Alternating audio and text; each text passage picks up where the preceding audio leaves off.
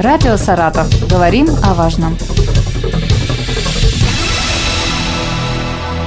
У микрофона Юлия Маслова. Здравствуйте. Российское научное сообщество отмечает свой профессиональный праздник – День российской науки, учрежденный указом президента России в 1999 году. Со мной в студии доктор технических наук, профессор, директор Федерального исследовательского центра Саратовского научного центра Российской академии наук Вадим Алексеевич Кушников.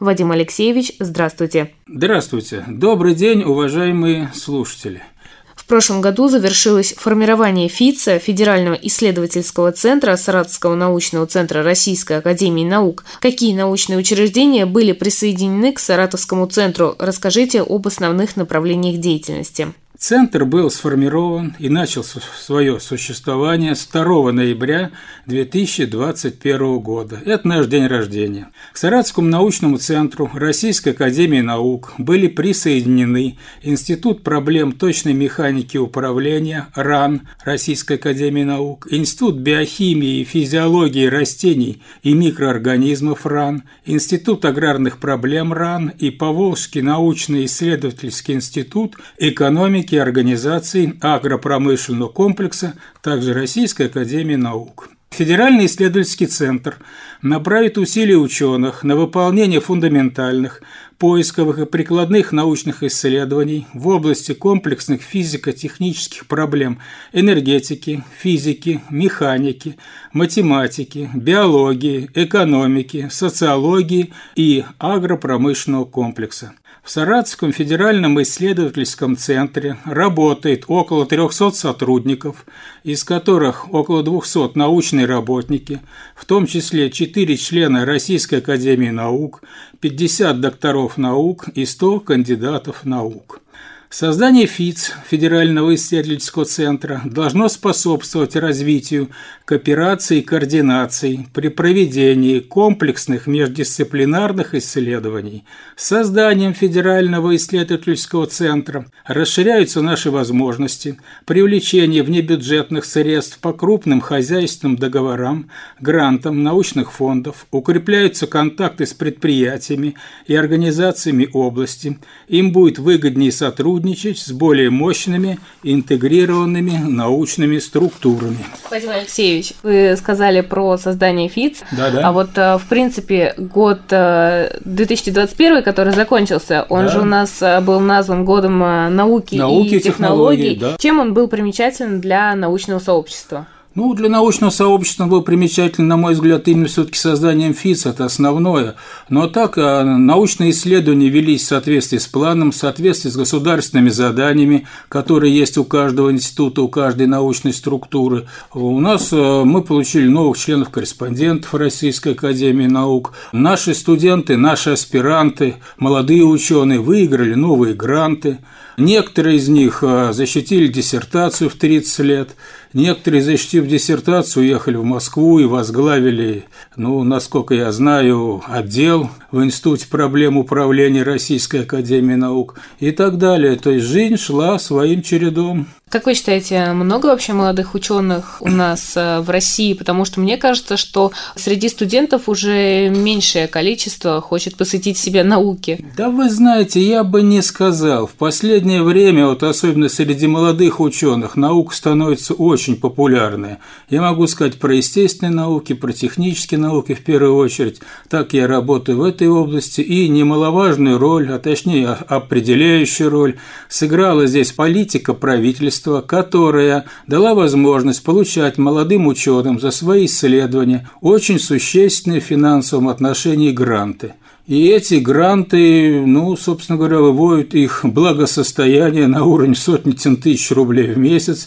Ну и, как вы понимаете, недостатка в молодых кадрах после всего этого у нас не наблюдается. Сколько примерно за год приходит в центр? У нас, в общем-то, структура укомплектованная, то есть не то, что вот мы начали создаваться и приходит. Ну, у нас э, регулярно приходят целые группы. Я преподаю, наверное, в Саратовском государственном техническом университете, в Саратовском государственном университете. Не только я преподаю, и через преподавателей проходят, ну, десятки групп, из которых мы пытаемся привлечь к научной работе, ну, тех, кто к этому способен, кто к этому стремится, кто видит свое будущее на научной стезе. И знаете, вот честное слово, получается, последнее время удается привлечь ребят, о которых мы раньше не могли мечтать. Это действительно серьезные, умные, толковые, способные. Раньше они шли в бизнес, но сейчас все больше и больше они стали направляться в науку. Все-таки какова роль молодых ученых э, для развития современной науки? Ну, вы знаете, вообще действует такое правило международное, что все великие открытия сделаны учеными до 30 лет.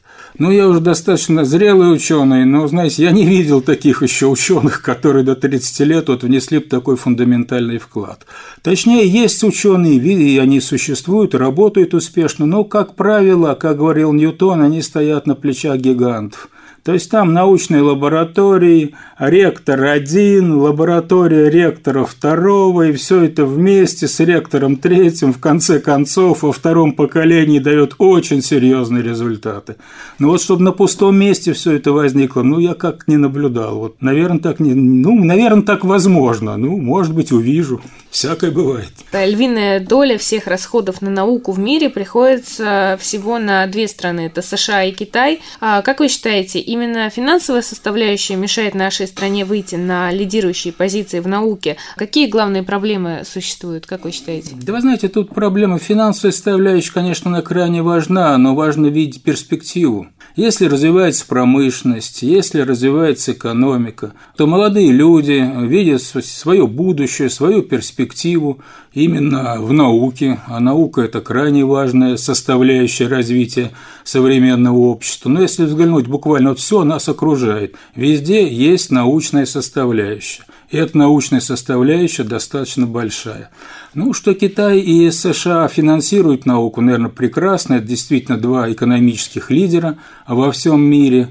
Ну, я бы хотел сказать, что и многие другие государства начинают все в большей и большей степени финансировать науку. Почему? Я здесь вижу две причины. Ну, потому что производство становится все более наукоемкое, и, собственно, прибыль можно получить за счет э, увеличения этой наукоемкости. Ну и второе, такое уже, знаете, житейское представление. Оно складывается из того, что если кто-то не хочет финансировать свою науку, хочет он или не хочет, он будет финансировать чужую. И через создание автомобилей, и через создание смартфонов, и через создание самолетов, ракет и многого-многого другого. Как вы относитесь к тому, что российские ученые уезжают за границу? Ну, вы знаете, наверное, свобода выбора должна быть. Если они видят себя там, что, что они развиваются, почему бы им не уехать за границу? Важно, чтобы они возвращались, чтобы здесь были направления, и таким образом, ну, вы знаете наверняка, что Ломоносов уезжал за границу. Ну, что ж тут плохого? Многие нобелевские лауреаты, Капица уезжал за границу. Они вернулись, они основали мощнейшие научные школы, Ломоносов вообще российского стоял во главе Российской Академии Наук. Поэтому я считаю, что научные контакты должны быть. Наука, она во многом интернациональна. И вот за счет этого взаимного обогащения всем становится лучше, развивается общество во всем мире. Динамичнее всего сейчас развиваются сферы робототехники и искусственного интеллекта. В связи с этим у людей, далеких от науки, возникает вполне справедливые, на мой взгляд, опасения, что в скором времени многие профессии исчезнут и человеческий физический труд не будет нужен. Какое ваше мнение по этому поводу? Ну, вы знаете, действительно развивается искусственный интеллект, робототехника, и действительно многие, ну или некоторые массовые специальности, которые не требуют квалифицированного труда, они действительно исчезнут, скорее всего. Например, вот продавцы в магазинах тут вполне можно заменить роботами. Например, охранники тоже, думаю, можно будет заменить роботами. Огромные деньги вкладываются в создание беспилотных автомобилей, а это огромный пласт работников, которые заняты непосредственно вождением.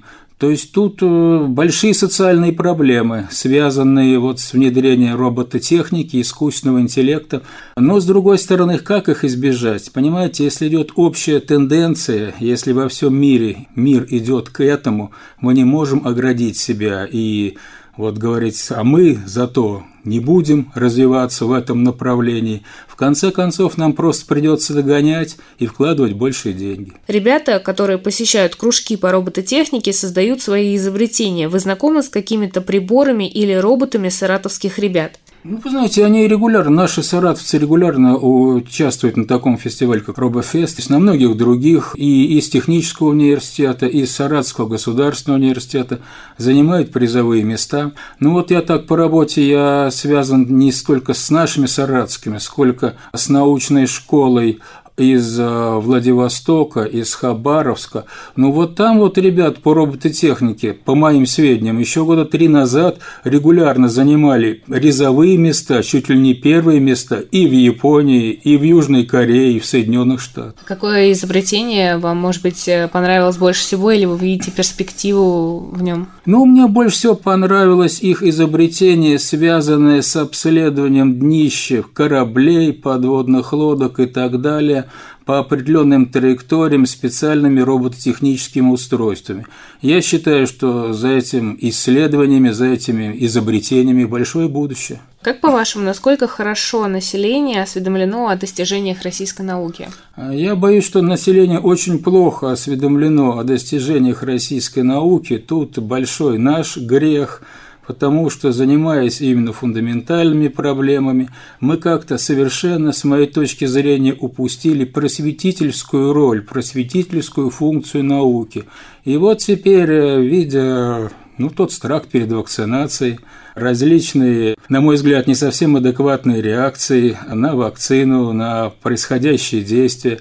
Наверное, здесь э, надо проводить больше работу именно с населением, разъяснять, показывать, убеждать но в конце показывать, что ну, здесь просто выбор такой, нет другого выбора-то. Вот не то, что выбор вот между прекрасным и плохим, а очень часто в человеческой жизни бывает выбор между плохим и очень плохим. Вот так вот она устроена. И это надо понимать, надо себе отдавать отчет, и этот выбор делать сознательно, насколько я понимаю. Как вы считаете, начинать просветительскую деятельность лучше с юного возраста или здесь возраст не имеет значения? Без всякого сомнения надо делать самую широкую аудиторию. То есть, кто хочет услышать, тот должен услышать. Он должен, по крайней мере, услышать эти аргументы научного сообщества. А уж принимать решение, делать что-то или не делать, поддерживать или не поддерживать, пожалуйста, как зрелый умный человек, он должен это делать сам но мы должны ему четко и ясно показать перспективы того действия, перспективы бездействия и привести аргументы за то и за другое. А уже делать выбор, пожалуйста, это население, каждый человек, он отвечает за свою жизнь сам, вот ему и выбор это делать самому. Ну и последнее, ваше пожелание коллегам, ученым в День российской науки. Да чтоб все хорошо было у вас, я желаю.